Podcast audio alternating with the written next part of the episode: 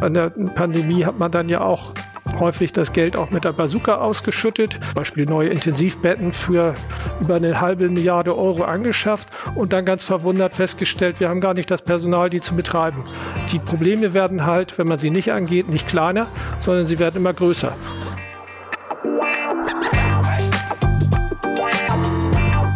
Die Wirtschaftsreporter. Der Podcast aus NRW.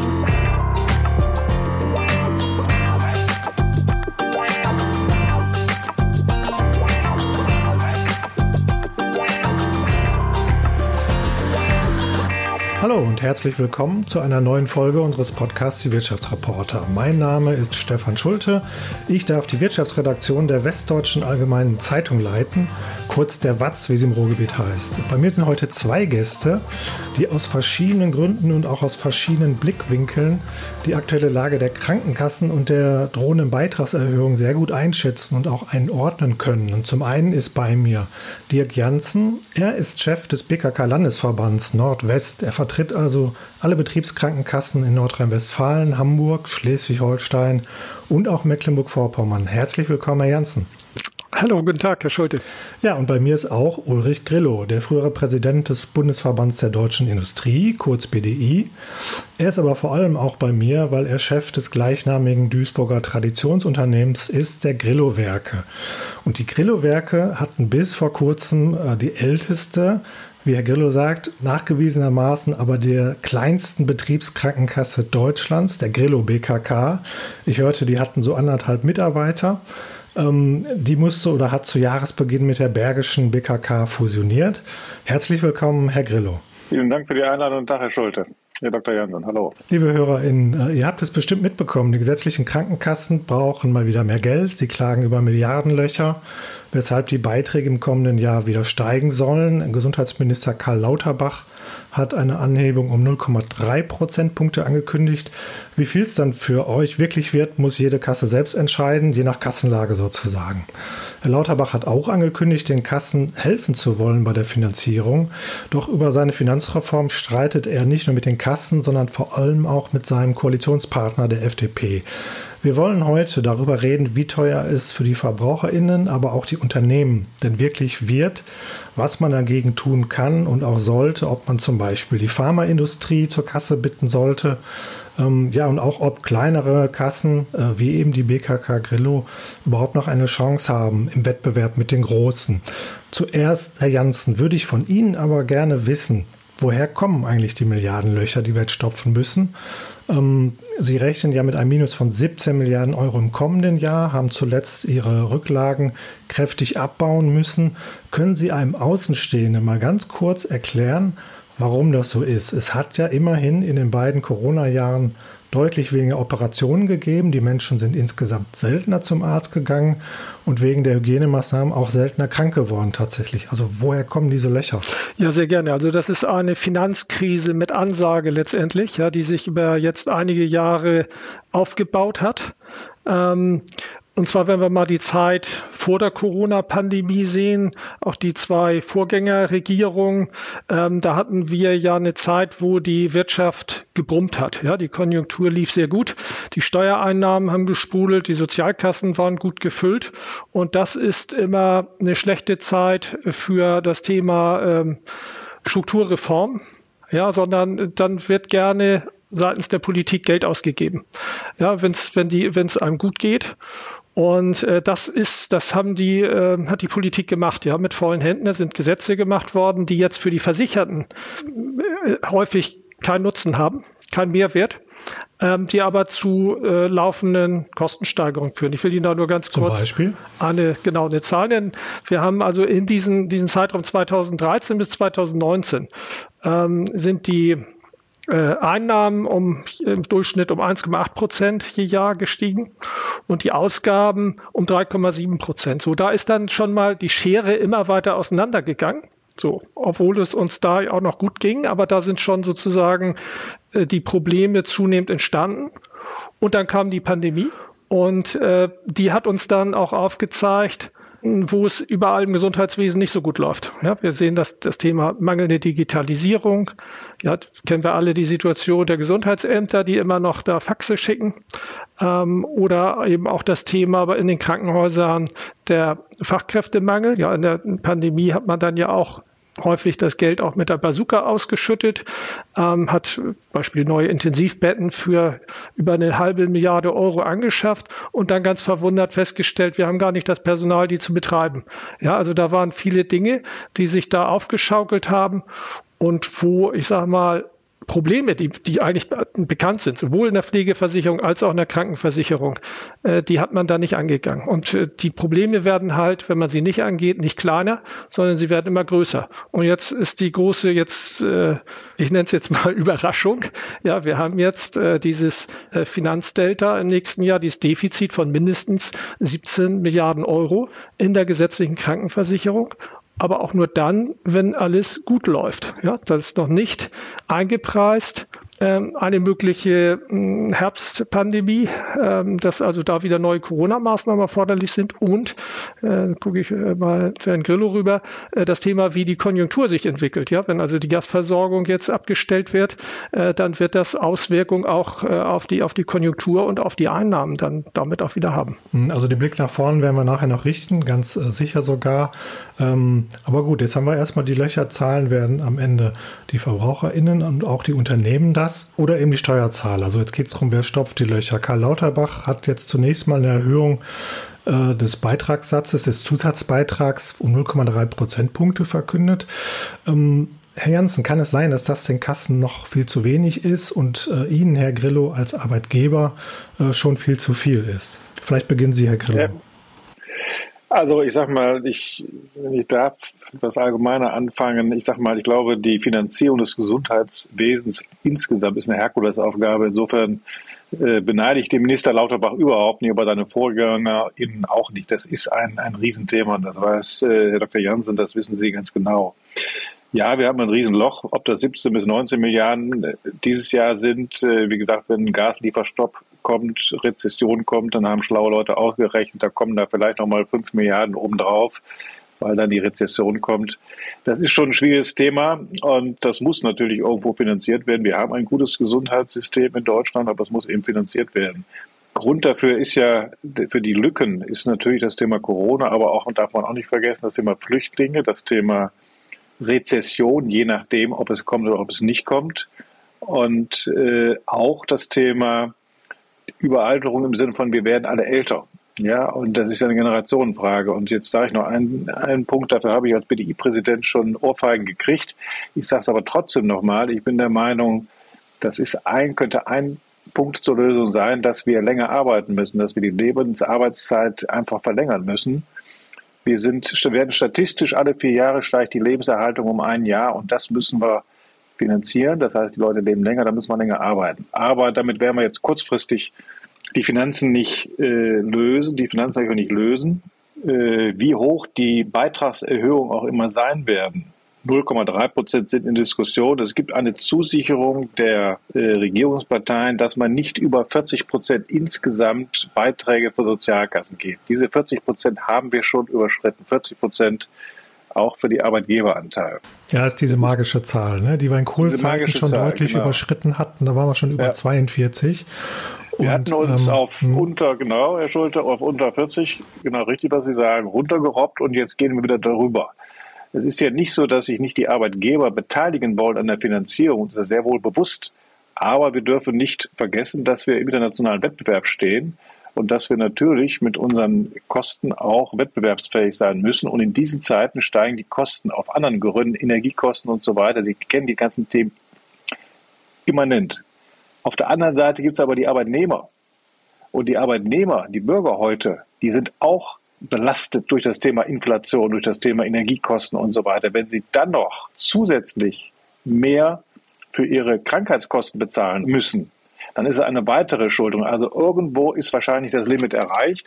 Und natürlich kann man sagen, die 0,3 Prozent ist im Vergleich zu 8 Prozent Inflation wenig. Ja, aber es kommt eben immer was drauf und das muss irgendwo finanziert werden und das ist meines Erachtens riesig schwierig und da muss man das Machbare im Auge behalten.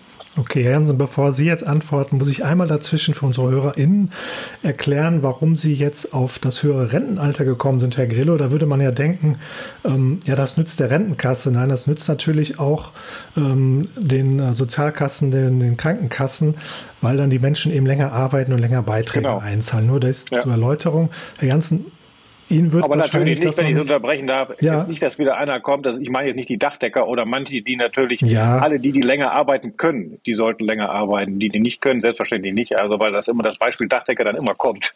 Ja, Herr Grillo, da sind Sie als BDI-Präsident schon für verprügelt worden, haben Sie gesagt. Dafür werden Sie aber heute immer noch verprügelt, egal wer es oh, ja, sagt. Das, ne? also das, das ist auch eine heilige Kuh in Deutschland. Herr Janssen, das ist wahrscheinlich für Sie noch zu wenig, oder? Also, wir Krankenkassen sind da gar nicht glücklich drüber ja, über, äh, dass es äh, zu dieser Anhebung der Beitragssätze kommen soll. Ja, das ist jetzt erstmal eine, äh, was jetzt in das Bundesgesundheitsministerium vorhat, ist erstmal eine politische Anhebung der Zusatzbeiträge. So, und da sind wir absolut nicht glücklich drüber. Ja, wir haben absolut kein Interesse daran, äh, unsere Versicherten finanziell stärker zu belasten und auch die Wirtschaft stärker zu belasten.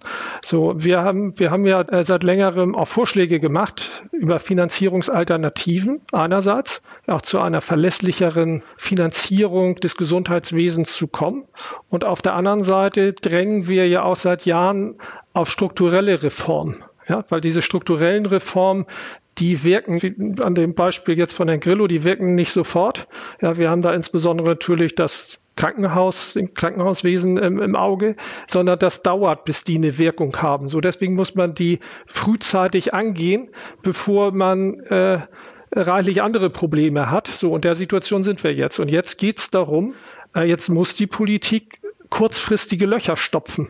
So, das hat sie vor über verschiedene Wege. Das eine hatten Sie angesprochen, Herr Schulte, das sind diese, ist diese, ich sag mal, äh, Steigerung der Zusatzbeiträge um 0,3 Prozent. Und damit kommen wir auf jeden Fall über diese Grenze von 40 Prozent, weil es ja auch noch in den anderen Sozialversicherungsbereichen äh, wir jetzt schon wissen, dass es Beitragssatzsteigerungen geben wird. Eine Pflegeversicherung, eine Arbeitslosenversicherung und so weiter. Kommen wir da drüber. Und das ist, kann man sagen, ja, 40 Prozent, das ist ja irgendwie eine willkürliche Grenze. Aber es ist natürlich eine Grenze, die ähm, auch in der Vergangenheit zu einer Disziplinierung der Politik eigentlich immer beigetragen hat, ähm, die Gesetze und die Leitplanken so zu gestalten, äh, dass man sie einhält und auch die ja damit auch äh, gezwungen haben, auch rechtzeitig zu steuern. So, das hat man jetzt hier nicht getan und kommt jetzt darüber. Und die, die Gefahr ist natürlich immer her, wenn man das einmal so eine Grenze reißt, dann lebt sich hinterher umso ungenierter. Ja, und dann kann man, ist das so ein probates Mittel. Und das Zweite, was ich noch kurz ansprechen möchte, ein Stichwort geben,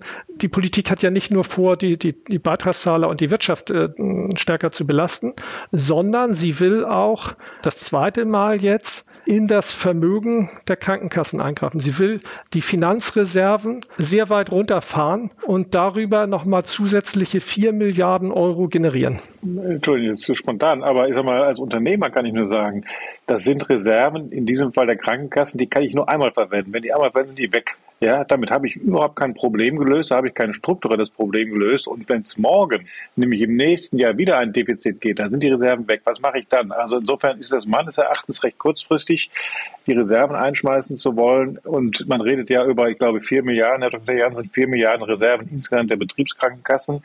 Bei einem Defizit von 17 bis 20 Milliarden ist das auch relativ wenig. Also damit kommen wir auch nicht viel weit und wir ziehen die Krankenkassen weiter aus. Und das ist das Problem, dass sie immer anfälliger werden dann.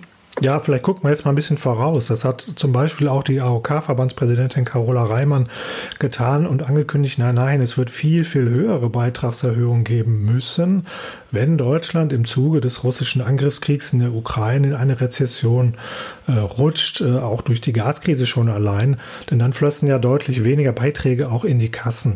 Ähm, da vielleicht die Frage, wird das Gesundheitssystem gerade eigentlich vergessen bei der Vorbereitung auf all die Risiken und Nebenwirkungen äh, des Krieges, äh, die, auf die wir uns in anderen Bereichen ja gerade vorbereiten? Ist das so Ihr Eindruck, Herr Jansen?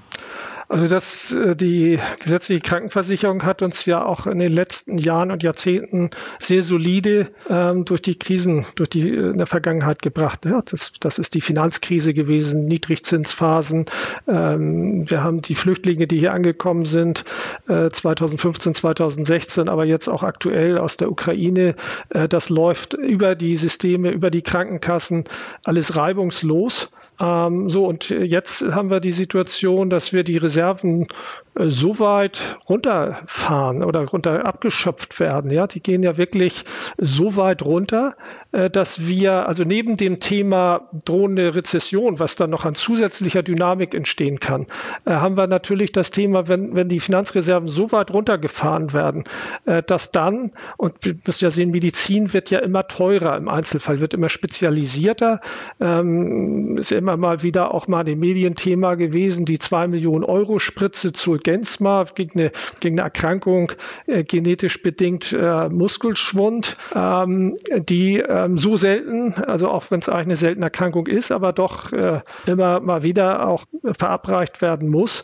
Ähm, so, und das ist natürlich dann sind so Punkte, wenn Medizin auf der einen Seite teurer wird, und das ist ja die Aufgabe der Krankenkassen, ja, das wirklich dann, wenn es ernst wird, äh, den Menschen beiseite zu stehen. Äh, wenn das dann äh, sozusagen immer volatiler wird, also immer der, der Spielraum immer enger wird, ja, dann, dann haben wir auch in werden wir in der Zukunft auch äh, immer wieder individuelle Beiträge Beitragssatzentwicklung haben. Das eine sind die 0,3, die der Gesetzgeber festlegt und sagt im Durchschnitt. Aber das sagt ja nicht, dass jede Krankenkasse 0,3 hochgeht, sondern da kommt es dann auf die individuelle Finanzsituation an. Und wir werden dann da verschiedenste Sprünge in der, in der Zukunft haben, äh, die einfach auch, glaube ich, dass das Vertrauen der Menschen, ja, in diese, das zeigen ja Umfragen. Die Menschen haben sehr großes Vertrauen in die gesetzliche Krankenversicherung und das deutsche Gesundheitswesen, äh, dass das damit äh, schwinden kann. Das ist, das ist eine Gefahr. Und eine andere Gefahr ist, äh, die ich da sehe, äh, dass wir die, in die Gestaltungsspielräume der Selbstverwaltung eingreifen. Wir haben ja ein Prinzip, dass äh, Unternehmen, Arbeitgeber und Arbeitnehmervertreter ja, die letztendlich die Beitragssätze festlegen und die Ausrichtung auch der Krankenkassen festlegen. Ja, der Spielraum, der wird so gering werden, ähm, ja, und äh, dass die, dass die Politik auch immer stärker, immer wieder selbst äh, dann eingreifen wird.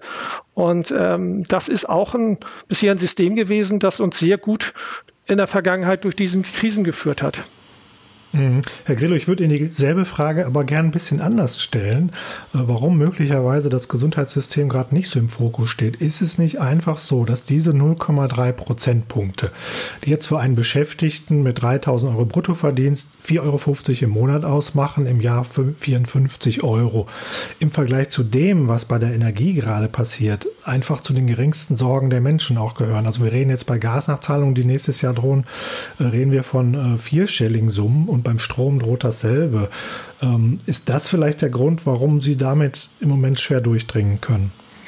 Ja, der Grund ist vor allen Dingen, dass im Moment logischerweise alles, äh, jeder über das Thema Gas, Energiekosten und Lebenshaltungskosten spricht. Bei Inflationsraten über acht Prozent in Deutschland äh, denkt da jeder dran und äh, vergisst, dass sich das alles addiert. Und das macht hier 0,3 Prozent. Herr Dr. Jason hat gesagt, das kann bei anderen Fällen 0,5, 0,7, je nachdem, wie die Entwicklungen sind, kommt es ja dazu.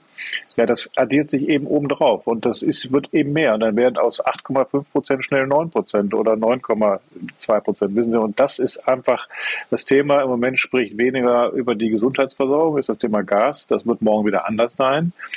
Das löst aber nicht das Problem. Wir haben immer noch die Lücke von 16, 17, 20, 25 Milliarden pro Jahr. Und die Prognosen sind ja bis 2025, dass sie auch bis zu 30 Milliarden wachsen, die Lücken.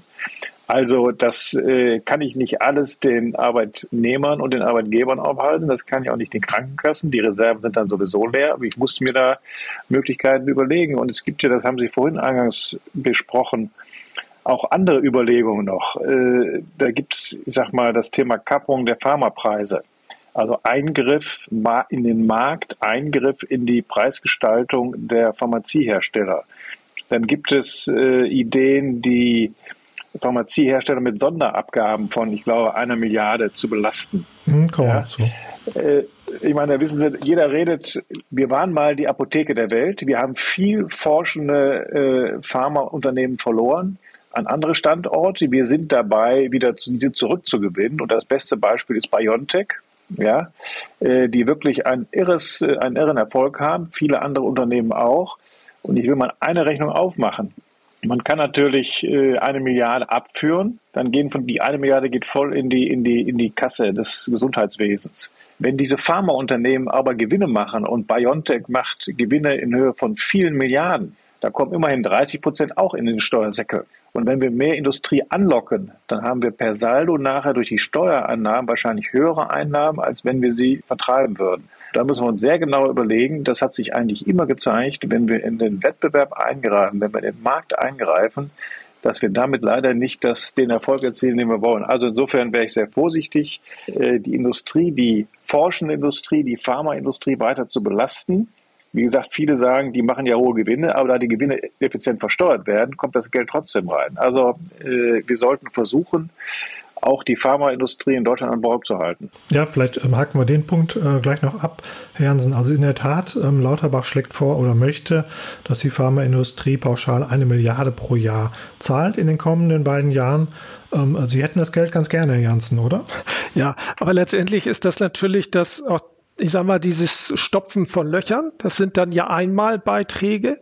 Ähm, die ja letztendlich nicht dazu führen, dass wir dieses strukturelle Defizit überwinden. Wir haben dann für das Jahr 2024 äh, die gleiche Diskussion. Ne? Die, Kassen werden abgeschöpft und in anderen Bereichen auch Einmalbeiträge. Wir brauchen strukturelle Reformen. Ja, auch im, äh, im Arzneimittelbereich gibt es natürlich das eine oder andere, wo wir jetzt aus Kassensicht sagen, ähm, beispielsweise wenn es jetzt äh, neue Arzneimittel sind, dann können in den ersten sechs Monaten da Preise komplett einseitig festgesetzt werden. Und dann geht es erst darum, welchen Nutzen, Mehrwert hat das dann für die Versorgung. Und dann wird ab dem siebten Monat ein Preis festgesetzt. So, da haben wir natürlich schon die Vorstellung, dass das, was man dann vereinbart, ähm, äh, auch durchaus rückwirkend wirkt. Denn wenn man dann feststellt, das hat gar keinen zusätzlichen Nutzen und da Riesenpreise aufgerufen werden, ja, das ist dann natürlich nicht in Ordnung. Ne? Das sind so Dinge, wo wir sagen, wir brauchen auch da ähm, eine strukturelle Neuordnung, ähm, um auch hier, ich sag mal, Auswüchse zu verhindern. Ähm, aber im Wesentlichen brauchen wir natürlich äh, Antworten, die uns einfach mal ein bisschen weiterhelfen und nicht nur von Jahr zu Jahr diese kurzatmige Politik überwinden ähm, und die die Probleme eben nicht kleiner macht, sondern größer. Das ist immer das Problem mit den großen Strukturreformen. In Krisenzeiten wie diesen fallen sie der Politik besonders schwer und äh, ähm, man muss das nicht, man muss da kein Verständnis haben, aber das, ähm, die Erfahrung haben wir nun gemacht. Ähm, Herr Janssen, Trotzdem gleichwohl hoffen ja die Kassen auf dieses äh, Finanzstabilisierungsgesetz, heißt es, glaube ich, kurz um eine Finanzreform, die ihre äh, Kassen wieder füllen soll von Lauterbach. Ähm, das wird sich jetzt etwas verzögern. Es geht einmal mehr auch um höhere Steuerzuschüsse. Es geht um die Übernahme der Krankenkassenbeiträge für Langzeitarbeitslose ähm, und natürlich auch um diesen ähm, Pharma-Soli. Wie enttäuscht sind Sie, Herr Janssen, dass äh, sich das nun äh, verzögert? Oder vielleicht ärgern Sie sich über diesen Pharma-Soli vor allem, weil der Streit zwischen Lauterbach und der FDP dazu führt, dass das gesamte, äh, die gesamte Finanzreform sich dadurch verschiebt. Also die Krankenkassen brauchen natürlich Planungssicherheit fürs nächste Jahr. Ja, ansonsten haben wir eine Entwicklung, dass jede Kasse individuell irgendwie schätzen muss und dann gehen die Zusatzbeiträge natürlich richtig in die Höhe. So was das Thema Pharma-Soli oder auch die Belastungen, die vorgesehen sind für die Ärzteschaft angeht, da mache ich jetzt erstmal noch große Fragezeichen dahinter, ob ähm, Herr Lauterbach die dann tatsächlich äh, durchsetzen wird. Da wird ja jetzt, äh, beginnt ja sozusagen auch so ein Sturmlauf dagegen. Ähm, und wenn das, ich sage mal, diese Summen, die da avisiert sind, nicht erzielt werden, äh, dann würde das dazu führen, dass dann natürlich unabhängig, ob es ein Gesetz gibt oder nicht, ja, die Beitragszahler, äh, das heißt die Versicherten und die Arbeitgeber dann umso größer belastet werden. So und, und was das Thema ähm, Steuerzuschüsse angeht, das ist auch ein Punkt. Da sind, äh, da sind wir gar nicht glücklich drüber, ähm, weil wir wollen nicht in diese ja, das ist ja so ein Motto, der Herr gibt und der Herr nimmt. Ja, immer nach Kassenlage. Ja, wird dann entschieden, gut, wir können jetzt den Steuerzuschuss irgendwie erhöhen oder, ähm, oder, oder wenn Kassenvermögen, Reserven da sind, die weiter runterfahren. Das ist ja keine äh, gute strategische Gesundheitspolitik. Ja, wir brauchen doch, wir brauchen eine Verlässlichkeit und eine Planbarkeit. Und natürlich gibt es Dinge, äh, wo wir sagen, da müssen wir mal sehen, dass statt Steuerzuschüssen wäre für mich viel sachgerechter. Ähm, beispielsweise zu sagen, Sie hatten das Thema angesprochen, äh, die Finanzierung äh, der Beiträge für die ALG-2-Empfänger, also Hartz-IV-Empfänger, ähm, dass die kostendeckend ist. Ja, im Moment wird das über die Beitragszahler, über die Unternehmen und über die Versichertengemeinschaft subventioniert. Also wird praktisch nur ein Drittel der notwendigen Beiträge äh, vom Staat bezahlt. So, das, das würde jetzt zum Beispiel, wenn man das zusammenfasst, wenn man das voll ausgeglichen wird, wenn das sozusagen kostendeckend bezahlt wird, ein Beitrag von rund knapp über 300 Euro, aktuell werden nur knapp über 100 Euro bezahlt, ähm, dann würde das 10 äh, Milliarden Euro bringen. Und zwar und das, das war ja immerhin, im, Entschuldigung, wenn ich unterbreche, ja. aber das war immerhin im Koalitionsvertrag genau. niedergeschrieben. Ja? Da genau. redet jetzt keiner mehr von. Da redet keiner mehr von.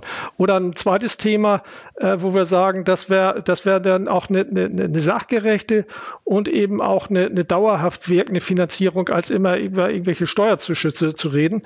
Äh, das wäre das Thema die Mehrwertsteuer auf die Arzneimittel. Ja, da zahlt ja die gesetzliche Krankenversicherung massiv Steuern. Ähm, mhm. Und zwar da sind wir neben Bulgarien und Dänemark ist Deutschland gehört dazu den wenigen europäischen Ländern, wo der volle Mehrwertsteuersatz auf Arzneimittel erhoben wird. Ähm, und da sagen wir doch, da sollte doch wie jetzt bei Grundnahrungsmitteln für lebenswichtige Arzneimittel äh, der abgesenkte Steuersatz gelten. Ja, das würde auch nochmal rund äh, sechs Milliarden bringen. Natürlich fehlt das auf der anderen Seite dem Staat, ist völlig klar. Aber wir werden, äh, die, die Steuerzuschüsse sind ja sowieso. Ne? Jetzt redet man darüber ja auch wieder, die weiter anzuheben. Ja, wir kommen dann in eine verlässlichere Planung rein. Ja, und dann müssen, muss man zusätzlich der, der Selbstverwaltung äh, die, die Beinfreiheit geben, ihren Job zu machen. So im Moment werden wir ja Stück für Stück, sage ich mal, stranguliert. Ja, sowohl eben über die Begrenzung der Finanzreserven, die Spielräume einzuschneiden, als auch, dass wir, äh, so ist mein Eindruck, in eine immer höheren Durchgriff des Staates auf die, auf die Medizin als auch auf die, auf die Finanzierung äh, des Gesundheitswesens kommen. Ja, es ist, es mhm. wird, na, wir, und das denke ich, ist, das ist keine gute Entwicklung. Vielleicht mal aller Kürze, Herr Grillo, ich würde Ihnen gerne einmal diese linke Tasche, rechte Tasche Frage doch stellen wollen. Ähm, denn man hört ja schon, ähm, also ich höre zumindest raus, dass wenn es darum geht, machen wir jetzt Beitragserhöhung oder Steuerzuschüsse höher, ähm, Arbeitgeber eher immer dann, wenn schon ich weiß, Sie sind eher für Strukturreformen, die grundsätzlich Kosten sparen, aber dann eher für Steuerzuschüsse sind. Warum eigentlich? Das würde mich wirklich mal interessieren. Meine, die Solidargemeinschaft der Beitragszahler ist doch viel größer als die der Steuerzahler. Letztlich müssen Sie als Unternehmen ja auch Steuerzuschüsse mitfinanzieren indirekt. Warum ist das eigentlich immer besser?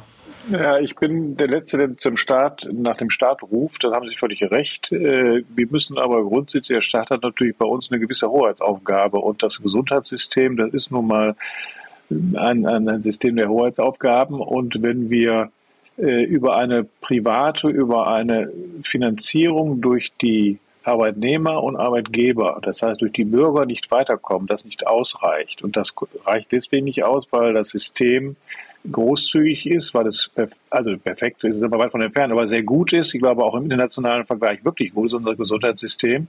Das leisten wir uns, das leisten wir uns bewusst, wie viele andere Themen auch. Und da geht es leider nicht ohne den Staat. Und ich bin aber ganz auf der Seite von Herrn Jansen. Es bringt nichts, einfach blinde Steuerzuschüsse zu machen, sondern wir müssen strukturell, wenn wir sagen strukturell, äh, dass zum Beispiel Hartz-IV-Empfänger dann eben vom Staat finanziert werden, wie gesagt, was auch im Koalitionsvertrag stand. Wenn strukturelle Änderungen, wenn das Thema Mehrwertsteuer reduziert wird, ja, das fehlt dann beim Staat, aber das ist ein Thema, was nicht nächstes Jahr wieder ich sag mal, neu gerechnet wird, also wie so eine einjährige Reserveverteilung. Wir müssen eine Planbarkeit hinkriegen. Und äh, wir können eben den Bürger und auch die Unternehmen nicht unbegrenzt belasten. Lass sie agieren. Das war mein Beispiel vorhin bei der Pharmaherstellung. Wenn die Pharmakonzerne Gewinne machen, dann ist das durchaus berechtigt, weil sie forschen erfolgreich und so weiter. Und von den Gewinnen, die besteuern wir ja. Da kommen ja die Steuermehreinnahmen. Das heißt, es fließt ja Geld zurück über unsere Steueranzahlung. Aber die Steueranzahlungen, die werden abhängig davon gemacht, von der Leistung, von dem Gewinn. Und das ist das Prinzip, was wir in der Marktwirtschaft haben. Und das finde ich eigentlich, finde ich eigentlich gut. Ein mhm. letzter Punkt noch, Herr Schulte, was Sie vorhin gesagt haben. Sie haben vorhin gesagt, in, in Krisen kann man keine großen Steuer- und Strukturreformen machen. Ich bin der gegenteiligen Auffassung. Gerade in Krisen kann man auch gute Strukturreformen machen, gerade jetzt auch in der jetzigen Regierungskonstellation. Das haben wir auch in den frühen Zeiten gesehen, wenn die SPD an der Regierung war, dass sie die, die großen Reformen machen konnte. In Unternehmen ist es auch meistens in Krisenzeiten so, dass große Reformen gemacht werden. Wissen Sie, wenn es gut, wenn es allen gut geht, dann hat keiner Lust zur Reform, Strukturreform. Also ich meine schon, wir sollten jetzt den Mut haben, und da bin ich ganz auf der Seite von Dr. Jansen, den Mut haben, jetzt wirklich größere Strukturreformen kurzfristig anzugehen. Die helfen uns mittelfristig, klar, aber die können wir jetzt angehen. Mhm. Kleine Selbstverteidigung. Ich habe gesagt, es, äh, ich habe nicht gesagt, es kann dann keine geben, sondern es äh, passiert dann eher nicht. Okay, weil im Moment ja, ja, tatsächlich alles, alles auf die äh, direkten Folgen des Krieges guckt, eben sich auf zum Beispiel auf Energie ja, klar, konzentriert und andere Großprojekte, die eigentlich angestoßen werden müssten, teilweise auch im Koalitionsvertrag stehen, in den Hintergrund rücken. Okay, ja, ja. Aber völlig, völlig d'accord. Ähm, Herr Jansen, nochmal den Blick kurz auf den Herbst, weil alle sagen ja, alle Kassen, auch Sie, ähm, dass die Kosten steigen werden. Vielleicht mal für unsere HörerInnen ganz kurz, warum eigentlich? Also ähm, erwarten Sie, dass wir, dass die Menschen in Deutschland im Herbst jetzt ähm, wieder deutlich häufiger krank werden als in den letzten Jahren? Zum Beispiel. Gut, also wie jetzt sich die Pandemie entwickelt, können wir natürlich alle ganz bestimmt derzeit nicht sagen. Ja, das ist so ein bisschen der Blick in die Glaskugel.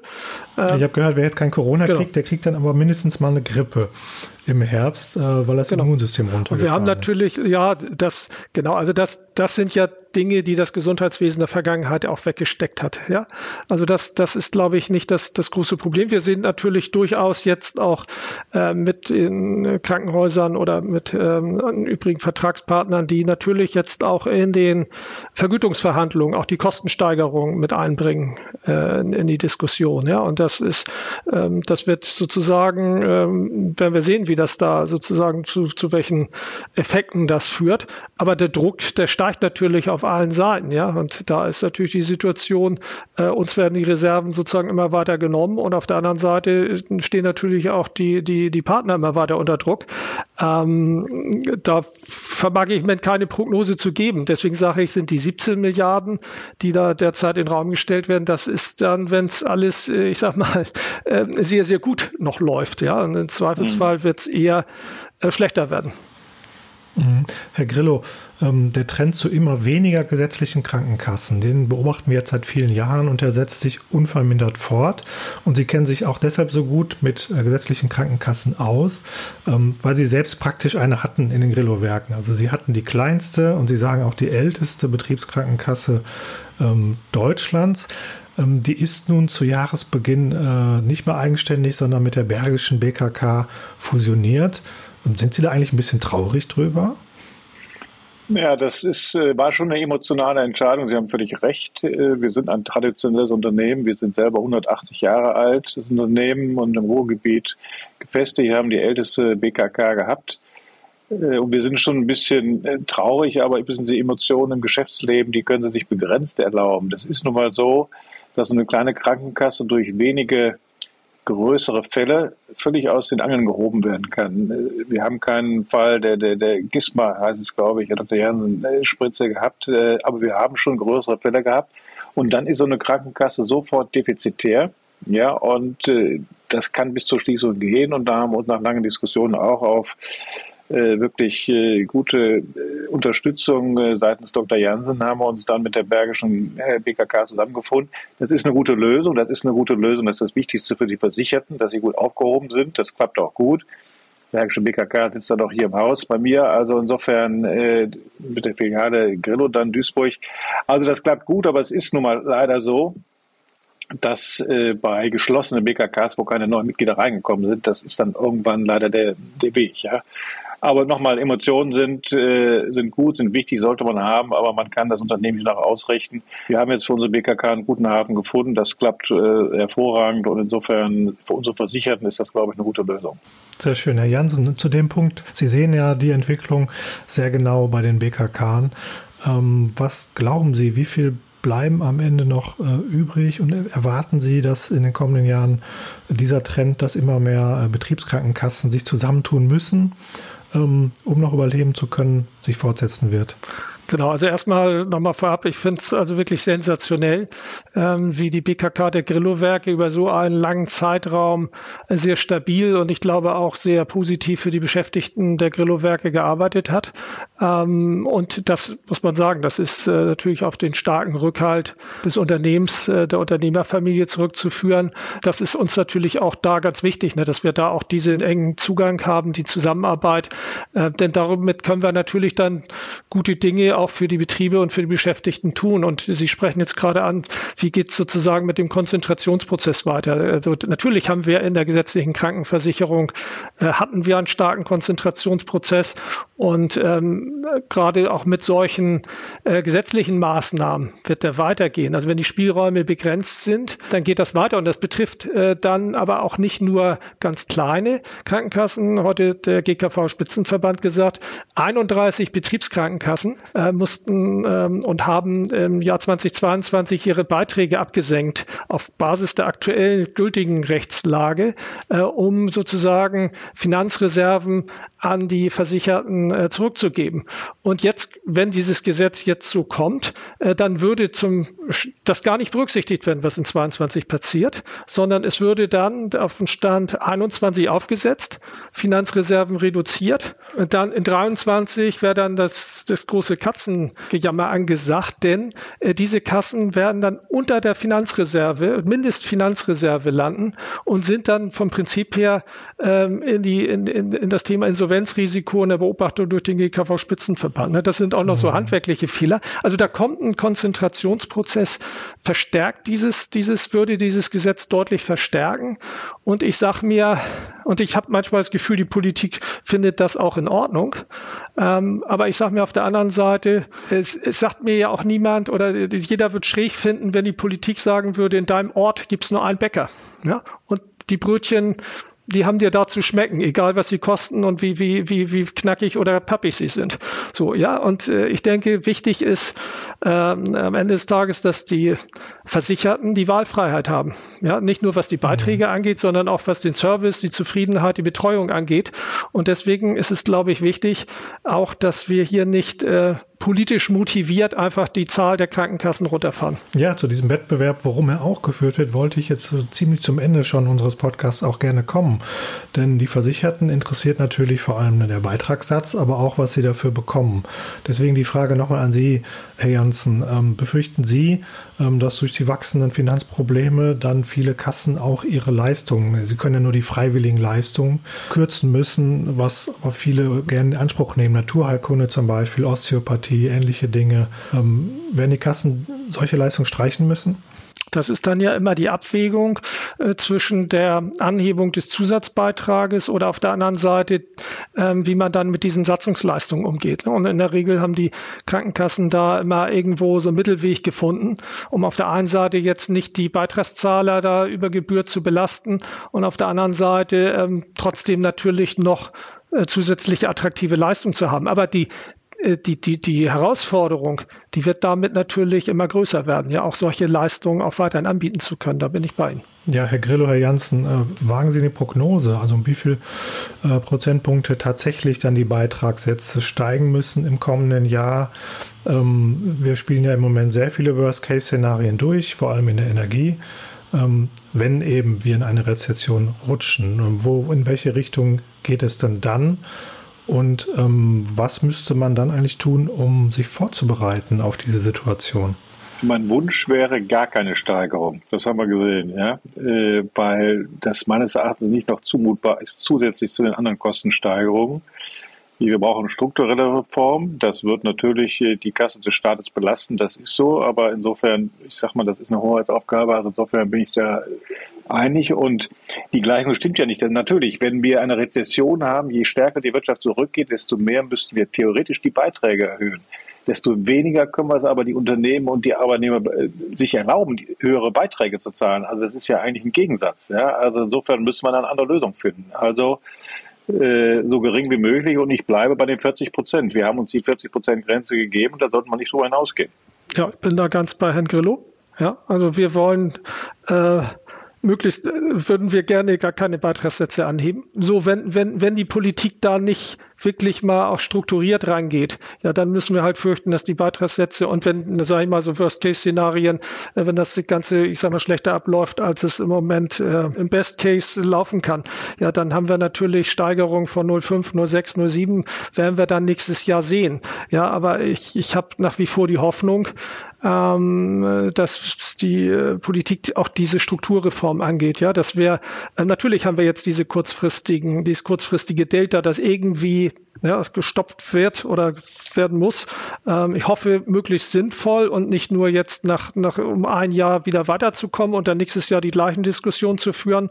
Ähm, aber mindestens gleichzeitig müssen Strukturreformen, wie gesagt, da sehen wir insbesondere den Krankenhaussektor nach wie vor, und da sind wir ja nicht die Einzigen, das sehen die Unternehmen, das sehen die, äh, die, die Wissenschaft, das sehen ja auch viele Krankenhäuser sagen das auch. Hier muss was getan werden, schon allein wegen des Fachkräftemangels, ja, sonst werden wir da so eine, so eine kalte Strukturbereinigung bekommen. Ja, dann lassen Sie uns doch gemeinsam hoffnungsvoll aus diesem Podcast äh, herausgehen. Dann hoffen wir doch zusammen auf den Best Case und nicht auf den äh, Worst Case. Fällt in diesen Zeiten manchmal ein bisschen schwer. Ähm, Herr Grillo, Herr Janssen, ich sage ganz herzlichen Dank für dieses Gespräch. Herzlichen Dank, Herr Schulte. Ich bin immer optimistisch, also insofern ist das Leben auch schöner. genau. da schließe ich mich an. Vielen Dank. Danke. Ja, und vielen Dank auch äh, euch, äh, liebe HörerInnen. Wenn es euch gefallen hat, empfehlt unseren Podcast äh, gerne weiter im Freundes- oder Familienkreis oder bei den Kolleginnen. Äh, wir freuen uns auch über Feedback von euch, egal über welchen Kanal, Spotify, Apple Podcast oder auf unseren Websites watz.de. Also dann, hört beim nächsten Mal bitte wieder rein. Ich sag Tschüss. Podcast der Walz.